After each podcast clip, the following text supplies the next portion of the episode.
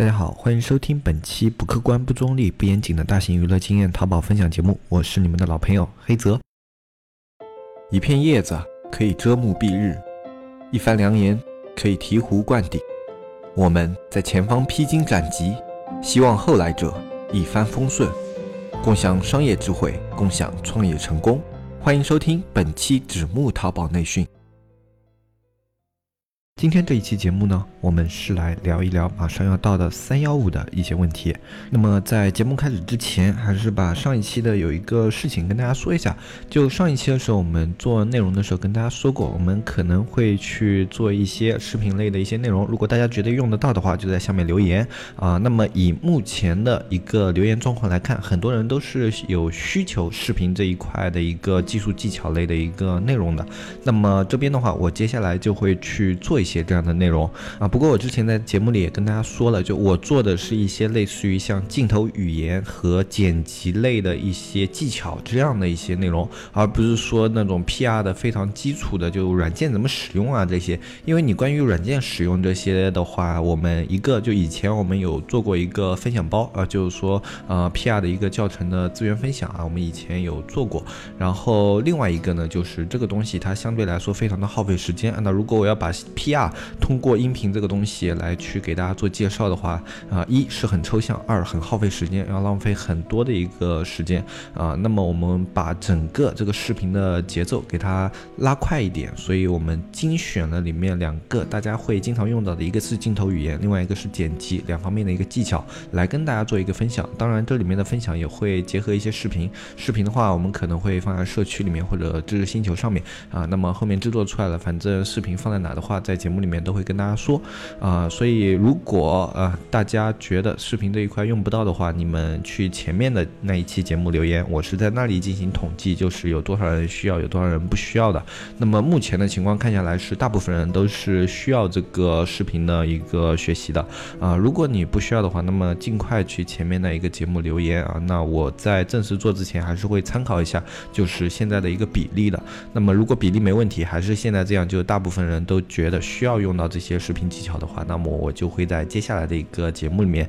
跟大家去做一个音频的分享。嗯，当然，在做这一系列的这种视频内容的时候啊，我们的淘宝类的内容还是会更新，不过会把节奏放的比较快一点，就做一些大概十分钟左右的一些比较短的一个节目啊，放在这个视频的更新的一个中间啊，就进行一个穿插啊，就比如说视频内容可能占一个比较主要的时间呢，那个淘宝内容它会分两期啊，变两个十分钟这样的一个节目啊，放在我们这一周的更新里面，对淘宝。感兴趣的那些听众朋友呢，那依旧可以关注我们的节目啊，你还是可以听到一些关于淘宝方面的内容的。那接下来我们就进入今天的一个节目啊，因为下个月的十五号是一个非常重要的节点，是三幺五啊。去年的三幺五的时候，我们是在三幺五之前啊，就做了一个关于啊刷单这一个会有严打的这么一个预警啊，没有非常仔细的、很透彻的去跟大家介绍一下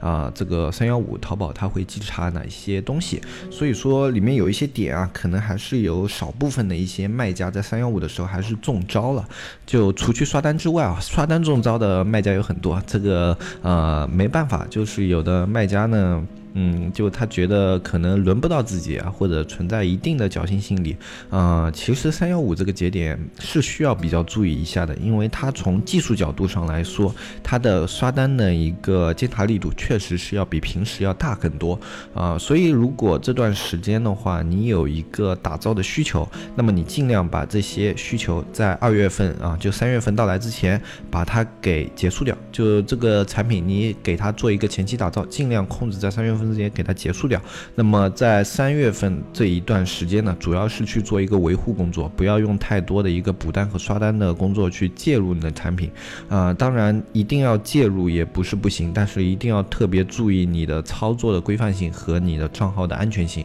啊，如果这两点不达标的话，你在三幺五期间中招的概率是非常大的。那么关于刷单的这些点啊，我们主要在呃去年的三幺五已经讲过很多了。如果大家感兴趣的话，那你去。听一下去年的三幺五的那一期的节目内容啊，因为这里再重复一遍的话，很多老听众啊肯定会觉得比较啰嗦。那么今年的话，我们主要来讲一下，除了刷单之外的一些维度啊，哪些容易被查，然后最后的话也会跟大家说一下，为什么刷单在三幺五期间，它是从技术角度上来说，它也是容易被查的啊。我们在比较。呃，系统的跟大家介绍一下啊。首先，我们除了刷单之外，淘宝在这段时间它还会去排查哪哪一方面的内容？第一点啊，你的产品质量。产品质量是三幺五期间其实是抓的比较紧的一块内容，但是主要是针对于线下啊，线下呢它抓的紧也是针对于投诉这方面的，但是现在线上针对于这种质量投诉啊，在三幺五期间它也会抓的非常的紧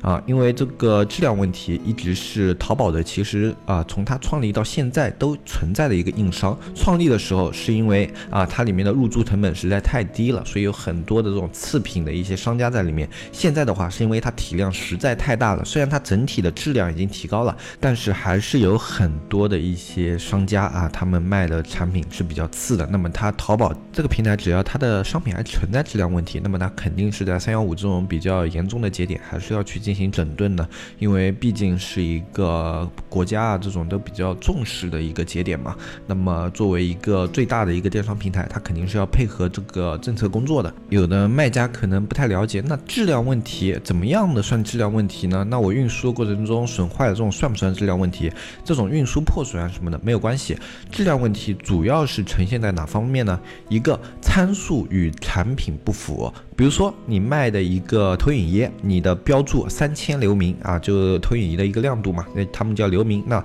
比如说你卖一个三千流明的投影仪，那么实际如果买家拿回去以后觉得有问题，他觉得这个亮度不达标，然后他拿去这种相关的检测部门检测了，发现你这个投影仪其实只有两千八百流明，那么你这个产品就是属于质量问题，这种是产品的参数与你的描述不符合，这其实是很多淘宝卖家都不会去注意的问题，因为很多人。人是从供应商那里拿货的，参数也是由供应商去进行标注的，他们只是根据供应商提供的参数去页面上进行描述啊，他们其实自己都不知道。比如说一件衣服啊，它里面这种是涤纶棉的，它含涤纶多少，含棉多少，哎，他们不知道这里面的一个配比的啊，因为这种你肯定是需要一些专业的设备检测的啊。那么针对这种情况的话啊，就作为卖家的话，如果你担心这种情况发生啊，你就拿你的一些啊，你拿过来这种进货，你每一批的货里面拿一两件去进行这种相关的一个抽样检查啊，看看这一批货它的一个真实的参数有没有问题。如果有问题的话，及时把这些标牌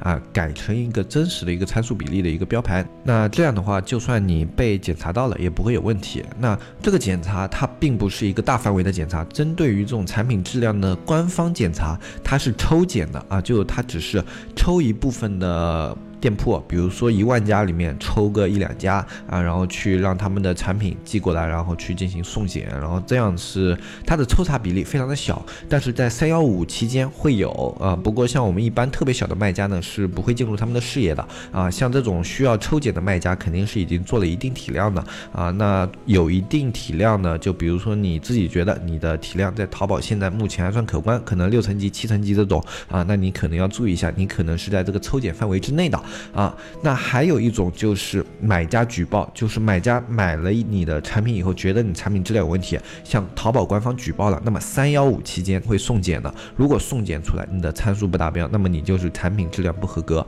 啊。那么对于你的店铺，它也会受到一定的处罚啊。这个是大家在三幺五期间啊产品质量方面需要注意的一些问题。那么如果抽检被检到的话，那只能说运气非常的差啊。这个真的就是运气非常的差了。至少我们开店。到现在，平台抽检是一次都没有碰到过，而且像这种客户的一些举报啊，我们也都是啊通过线下去沟通给他解决到的。所以这方面的呢，啊我们只是通过一些同行之间的交流啊，知道有这样的一个情况啊，但是自己遇到是从来没有遇到过，所以这个东西的概率它应该是相当的小的。其实你可以在有空的时候自己去找一些质量认证公司，然后去做一下检验，而且大部分现在市面上的产品，大部分还是达。达标的，比之前已经好很多了啊。现在因为市场规范嘛，所以你能够拿到那种正经的一些供应商的产品的话，它的质量一般是不会有问题的。还有一种嘛，就是你在挑选供应商的时候，去对他的资质去进行一个比较严格的挑选，就看他各方面资质有没有进行过一个认证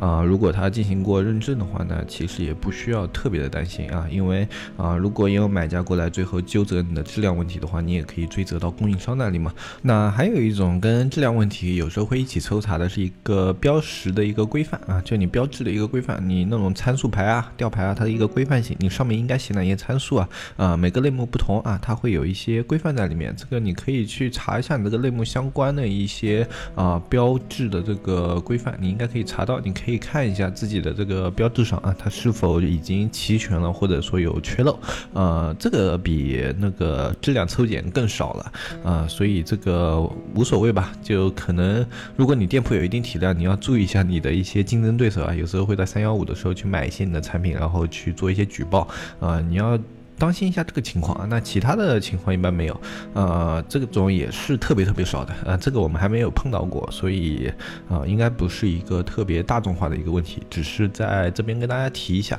呃，以防大家在三幺五的时候会中招。那还有今年要特别注意的是一个代购的一个情况，就很多做那种海淘啊，以及做一些海外产品的一些卖家，他们是直接买了国外的东西，就跟代购一样，然后有一张发票，然后再在国。国内进行售卖，那其实这个行为在今年来说，它已经不是一个规范的一个交易行为了啊。根据新的电商法来说，这种交易已经是不合规了啊。那不管是在微信还是在淘宝，它现在都已经是不合规的。所以说，你如果仅能提供一个发票，没有这种任何的品牌授权证书啊，或者说对方的一个这种。国内的一个经销证书的话啊，你这种售卖啊，它都可以算是一个违规，而且这个情况是很难很难去处理的。即便你购买的产品啊，发票什么东西全都是齐全的，但是今年你也算是违规的。就你只要没有这种经销商证书啊什么的，你这样就算是违规的。你有发票也没有用啊，因为代购这种行为的话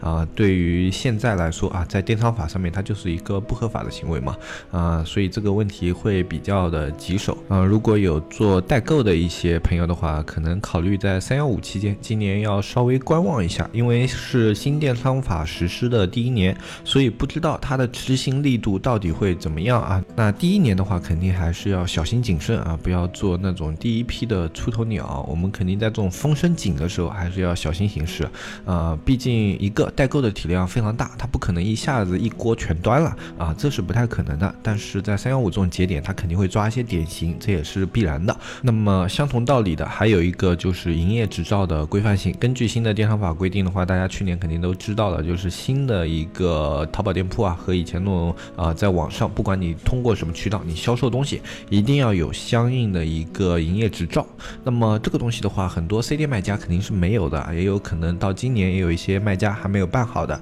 啊。那么今年的话，作为三幺五这个节点，它肯定会去对。这方面也会做一定的检查，因为淘宝这个大平台，你不可能说一下子所有的淘宝卖家他全都办起了营业执照。淘宝毕竟和京东啊、严选啊，还有当当这种商城类的东西不一样，像那些商城类的，你只要入驻，它都要求你有营业执照啊，所以说他们的入驻门槛本身就需求了，他们有这个营业执照或者公司执照，而且他们的一个入驻体量门槛还是比较高的啊。那他们这些平台不存在这样的问题，但是淘宝的话，你不可能所有的卖家一下子。所有的营业执照你都让他们就是规范到齐啊，这也是不太现实的。所以说，这个营业执照跟前面这个海淘代购它是属于一样的情况，就。他不可能在三幺五的时候把你一锅端了，但是他必然要抓一些点心。那么这个问题也是大家在今年的三幺五期间需要注意的一些问题。毕竟是这个新政策颁布以后的第一个三幺五，所以大家反正稍微要注意一些啊。这种自己平时不太注意的一些问题，可能这个期间稍微注意一下。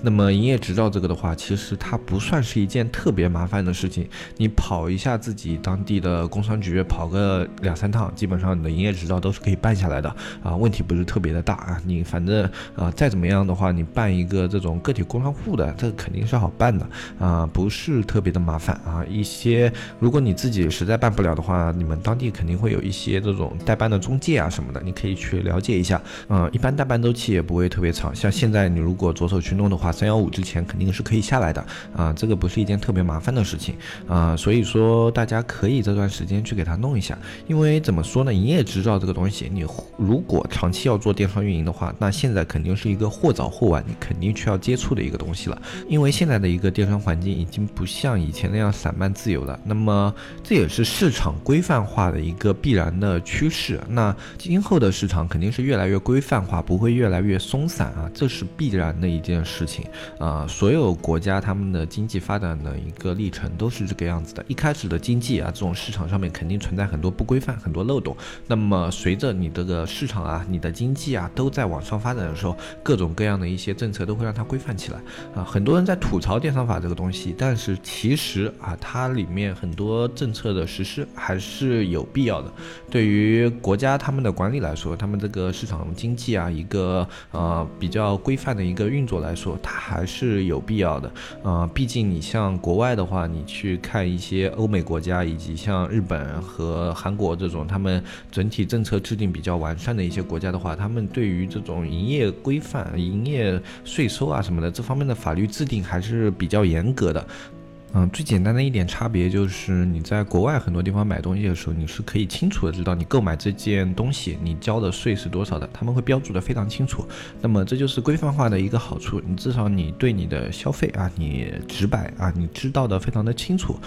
啊，当然也有坏处，你的物价水平肯定要上去了，就是你的消费啊、额度啊什么肯定会变高啊，这个大家要辩证的去看，就反正它带来好处的同时，肯定你也牺牲了一部分的利益啊，这个东西是很难说去做到两全的一件事情。那还有类似于像你的营业执照是否快要过期了，就比如说你可能就这段时间刚好营业执照要过期了，到时候因为这样的问题去啊吃了一些处罚的话，那肯定是非常不划算的。大家可以自己检查一下你的营业执照是否。快要到期了，如果快要到期的话，赶紧趁这段时间去工商局处理一下哈，不要因为这种小事情最后导致了一些处罚，是真的不划算。还有一些就三幺五期间经常会查的一些小问题，你的广告法方面的，呃，有没有使用他人的品牌名啊、品牌商标啊和他们的一些品牌形象啊什么什么的，就这些东西你注意一下。你如果现在的主图啊还有详情里面有用到了，比如说你做一些名鞋的，你可能用到了阿迪的一些元素啊，赶紧把这些元素去除掉啊，因为这。些小的元素，如果特别是那种不是爆款的产品啊，你因为这些小的元素就吃一个处罚，导致店铺降权的话，这是非常非常麻烦的一件事情。因为涉及到你这些使用了他人品牌的一个标签的话，他最后告你的不是说一个知识产权的一个侵权，他最后说的是你是卖假货，就是说你卖的东西是假货，这个处罚是非常重的。你一般的像图片的一个侵权，就使用了别人的形象啊、肖像啊，或者说使用了别人绘画的一些作品啊，它顶。多是扣分加一些小处罚和一个单品降权，但是卖假冒伪劣商品的话，就特别是销售假货的话，淘宝现在处罚是非常重的啊，所以这段时间的话，大家一定要注意一下。如果你有用到那些特别是那种知名品牌的啊，什么阿迪耐克啊，什么宜家啊，什么无印良品啊这种特别知名品牌的，而且经常被滥用的一些品牌的话啊，你要注意一下，稍微检查一下啊。如果有出现这样情况的话，赶紧自己这在这段时间想办法去做一些修正啊，可以给自己可能。在三幺五的时候少带来一些麻烦。好，那么在节目的最后的话，我们跟大家说一下，为什么三幺五期间它的稽查是肯定要比平时要严的。就很多卖家朋友不太清楚，就是说淘宝它体量这么大啊，它三幺五期间为什么可以把我们这些小卖家的每个点都查的会比较清楚？就可能我啊一些些呃行为在平时都算正常，但在三幺五的时候，这个东西就会判定为刷单。这是因为这样的一个，就是它的服务器承载量。淘宝的服务器数量是固定的，那么在平时为了这个整个它的平台的一个稳定性啊，它肯定是把更多的服务器使用在它的一个呃软件 APP 的这种维护上面的，让它的软件和 APP 还有顾客的购物体验啊，还有各种这种支付安全啊，保证这方面的一个体验。那么在三幺五这种节点的话，它会抽调其中的一部分服务器，把它的一个稽查系统从三个稽查点给它增加到五个稽查点，或者说增加到七个稽查。差点。这其中的他们的每个稽查点，并不是说像我们人一样，就是说多一个人去检查这样子的，它是不同的逻辑线啊。比如说平时的时候，他可能检查的逻辑线是一个人啊，一个买家他是不是。在买了二十块钱的一个包的同时，又买了一个两千块的包，它是否存在着这样明显的一个异常异常错误啊？那么这种是它平时的一条逻辑线啊，可能这是一其中一条逻辑线啊啊！所有软件这种就是抽样算法，它里面肯定包含了一定的逻辑的。那么每一条逻辑线的增加，像淘宝这种体量来说，它的一个服务器的负载量是要增加非常非常多的啊！这个我们在之前的时候讲一些其他东西也讲到过。那么在嗯，平时的时候，它可能为了这个服务器流畅运行，它可能只去检测三条逻辑线，就像我们刚刚讲的这种比较异常的逻辑线，它只检查三条。那么在进行这种三幺五的时候，它可能会进行这种大概五条或者说七条逻辑线，给它翻个倍，就可能平时检测买家端或者卖家端只有一两条，那么现在它会买家端、卖家端可能都有三条，或者说啊两边各有四条这个样子。所以说平时很多它不检测的逻辑，就是你平时的走的一些漏洞啊，就是说他觉得这种无伤大雅的一些小的问题，那么在这种重要的节点，他把这些小问题也给你检测出来。然后给你做一些提醒，或者说给你做一些扣分啊，那么也是为了抓一些典型啊。那这边的话，大家就要特别注意了。那你平时如果存在的一些不规范的行为的话，并不代表说你这些行为是不会被检查出来的，只是说淘宝它。大部分情况下，它是默认允许你这样的一些小的错误的，因为它这种小错误都不允许的话，它很多卖家是无法生存下去的啊。那么它需要去容忍一定的小错误，但是在三幺五这样的节点，如果你继续去犯这样的小错误的话，它给你抓一些典型，啊，给你扣个一些分啊，可能也不会伤筋动骨啊，但是会让你啊有一些单品降权啊，或者说店铺降权这样的一些情况存在啊。那这样的话，对我们一些小卖家来，来说，我们肯定是很难受的，就对我们影响是非常大。但是对淘宝来说，他去抓一部分的点心，可能去啊多抓个百分之五或者百分之十的商家，哎，给他们的一些问题做出一些啊处罚什么的，对他来说影响不是特别大，但对我们每一个卖家来说都是非常痛的。那么我们的话就是尽量做到在三幺五这个期间，不要去触碰到那几条多出来的逻辑线。等到这一段时间过去了，我们再正常运营就可以了。那好，那么今天我们的节目内内容。大概说到这里就结束了。那如果你对我们这个音频节目接下来会去做一定的视频的内容更新，你认同或者不认同，你都可以去我们的上一期节目下面进行留言啊。你留言的时候就比如说我想学，或者说我觉得啊可能淘宝的一些运营知识更有用啊，你只要去发表你自己的一个偏向就可以了。我会做一些统计。那么如果到了下周啊正式做节目之前，下周一之前啊，我一般是周日会做这下周一的节目。那如果我在周日之前统计下来是看这个视频的人会比较多一点，就想要学视频的人会比较多一点。那么我在下一周的时候就会开始更新这个视频的系列啊。那么如果你有想法的话，你都可以在上一期的节目评论下面去进行自己的一个意见的发表啊。